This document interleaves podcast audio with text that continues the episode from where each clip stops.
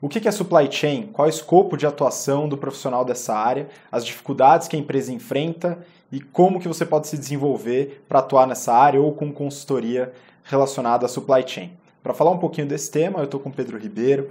O Pedro tem mais de 14 anos de experiência em consultoria nessa área e em outras e é cofundador e sócio da Peers Consulting.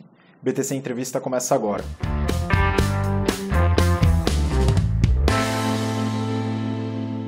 Pedro, o que, que é supply chain e quais são as atividades que estão imersas nessa área? Supply chain eh, são os processos que estão uh, circunscritos em toda a cadeia de valor, uh, de basicamente hoje de qualquer uh, empresa que haja a produção de um produto ou até mesmo de um serviço. O escopo de atuação de supply chain, ele há algumas variações de empresa para empresa, de business para business, mas basicamente ele pode nascer desde um planejamento financeiro uh, orientado por gestão de categoria, previsão de demanda, perpassando também por todo o fluxo físico de compra de suprimentos, armazenagem, gestão de distribuição, produção propriamente dita, até você fazer a distribuição disso para o cliente final via e-commerce ou via uh, pontos de venda, via lojas físicas, etc.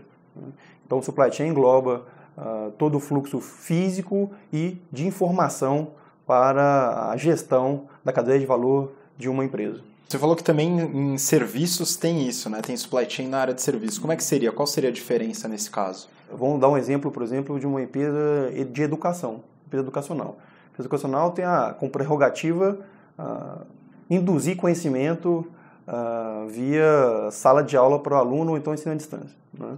Para você conseguir atingir capilaridade das suas escolas, seja ela ensino básico, médio, superior ou uma pós-graduação, você precisa distribuir materiais didáticos conforme a ementa e conforme o semestre escolar.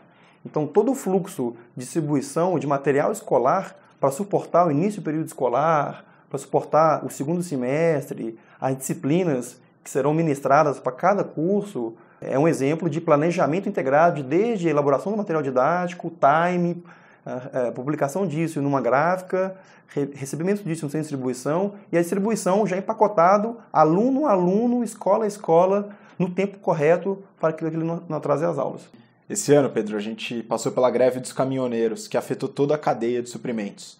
Como que isso se reflete na estratégia do supply chain? Esse tipo de situação, é, certamente, Gustavo, causa um efeito nefasto na cadeia de valor, principalmente de um, de um grande varejista, por exemplo. Né? Então, isso aí é, vai acarretar em atrasos de recebimento, vai acarretar desabastecimento de operação, ociosidade de operação logística, eventualmente o desabastecimento da gôndola final na área de vendas para o cliente final. Como forma de ações para prevenção e até mesmo como alternativas de operação uh, para acompanhar os últimos desdobramentos que estão em discussão uh, frente uh, ao acordo feito entre o governo federal e movimento de caminhoneiros, alguns dos nossos clientes têm se perguntado e avaliado uma série de coisas, como por exemplo, uh, como vai ser otimizada a gestão de frota de contratação de transportadoras, contratações diretas, eventualmente avaliar o início de operações de frotas próprias, talvez como uma forma de blindagem, ter um efeito menos traumático com esse tipo de, de, de situação. O que, que você vê como maiores dificuldades dessas empresas na cadeia de suprimentos? Qual é a maior demanda que vocês têm para ajudar essas empresas? As soluções dos problemas do supply chain passam por dois caminhos é, muito comuns que nós recebemos aqui na consultoria. Tá? Primeiro é o problema muito bem definido e uma atuação clara desde diagnóstico, definição de ações e implantação das ações. Por exemplo, redução de frete, usar de ampliação de sem distribuição para suportar crescimento dos próximos anos. Ou um outro caminho que é, olha, estou com um problema de abastecimento de loja. Então não é sabida a causa raiz do problema. Então nosso time entra na operação do cliente, mergulha, faz uma imersão na operação do cliente e a partir disso a gente mapeia toda a cadeia de valor do cliente. Desde quando nasce, desdobra as estratégias é, e os planos orçamentários de, de venda por categoria, por produto, ao longo do ano, que ele vai gerar de gatilho para uh, fazer a compra de material, suprimento, material de revenda, né? e como isso vai ser sincronizado no fluxo físico para receber isso, em de distribuição, armazenagem, expedição para lojas, como balancear essa frequência de abastecimento de loja, tudo isso olhando onde pode estar a causa raiz do problema, e depois sim seguindo a lógica de definir ações e implantar as ações. Vocês usam algum tipo de ferramenta ou algum software, alguma coisa para atuar com esses problemas, tentar é, resolver esse problema que é a causa raiz é, daquela dificuldade da empresa? A gente tenta sempre ser muito simples e objetivo na abordagem do projeto do cliente. Então, de forma muito simples, direta, geralmente o beabá que a gente executa são desde entrevista, acompanhando a operação e detalhamento dos indicadores do cliente, tanto financeiros quanto operacionais, para entender, já plugar alguns termos da operação, para entender onde pode estar a causa raiz dos problemas. A partir disso, a gente começa, a gente já tem um, um background bem interessante sobre potenciais problemas, então a gente vai fazendo tentativa e erro para avaliar se aquele problema se configura naquele, naquele cliente, sempre baseado com alguns indicadores. Né? E aí, quando vai construir soluções, isso aí passa por desenhar processos, a gente usa PowerPoint, é, Biságio, qualquer ferramenta boa de BPM. Um bom desafio depois é ferramentas para suportar isso, muitas vezes é baixa plataforma mesmo, um bom Excel, um bom Access desenvolvido para gerenciar uma operação, ele plugado num WMS, num RP como SAP, ou Oracle, ou um TOTS, é um caminho para encontrar a solução, mas nós acreditamos que muitas vezes soluções práticas e simples, muitas vezes em Excel, em Access, resolve e atende boa parte dos problemas das empresas. Se isso for bem personalizado, bem orquestrado e, sobretudo, bem implantado com o time de consultoria e o cliente, isso gera engajamento e lá na ponta isso gera resultado.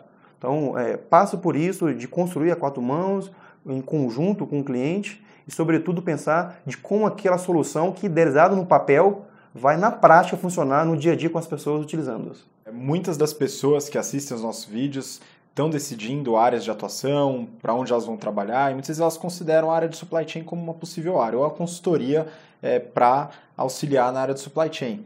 É, o que, que você recomenda, o que, que você acha que é importante a pessoa saber para atuar direto na operação em supply chain ou até numa consultoria como a Pierce, que atua com projetos de supply? O que, que ela precisa saber? Sobretudo os varejistas percebem a importância de ter uma cadeia de supply chain responsiva, ágil e muito eficiente. Com a comodização de produtos e serviços na ponta, o supply chain ele, de fato é um diferencial de velocidade e de valor agregado para o cliente lá na ponta. No que fala a atuação do supply chain, profissional, é, um dia você saiu, também saiu da universidade, muito cru. Né? Então, acho que o grande valor para desenvolvimento de um profissional de supply chain, seja numa empresa tradicional, seja em consultoria, é poder vivenciar e ter experiência de rodar do ponto de vista operacional ou de ponto de vista de desenho de soluções nos mais diversos elos da cadeia de supply chain. Desde a etapa de planejamento financeiro, planejamento comercial, planejamento e gestão de fornecedores, operação de centro de distribuição, que é algo bem específico, né? gestão de frota, modelo de abastecimento de loja, operação de loja, logística reversa. Então, eu podia elencar aqui, é, no nível 2, na derivada segunda de detalhamento, uma série de áreas que são super importantes que permeiam o supply chain.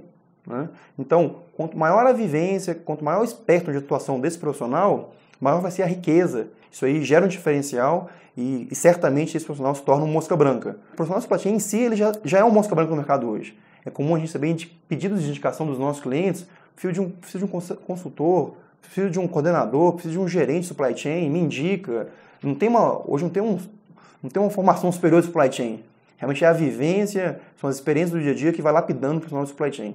Muito obrigado, Pedro. Acho que isso ajuda a esclarecer um pouco sobre o que é supply chain, quais são as áreas que estão dentro dela, os problemas enfrentados nessa área. E é uma área que realmente traz essa mosca branca, um profissional capacitado que vai ser diferenciado no mercado.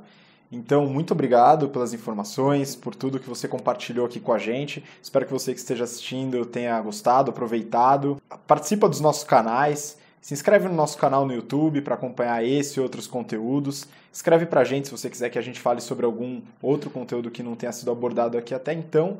E muito obrigado por assistir. A gente se vê na próxima.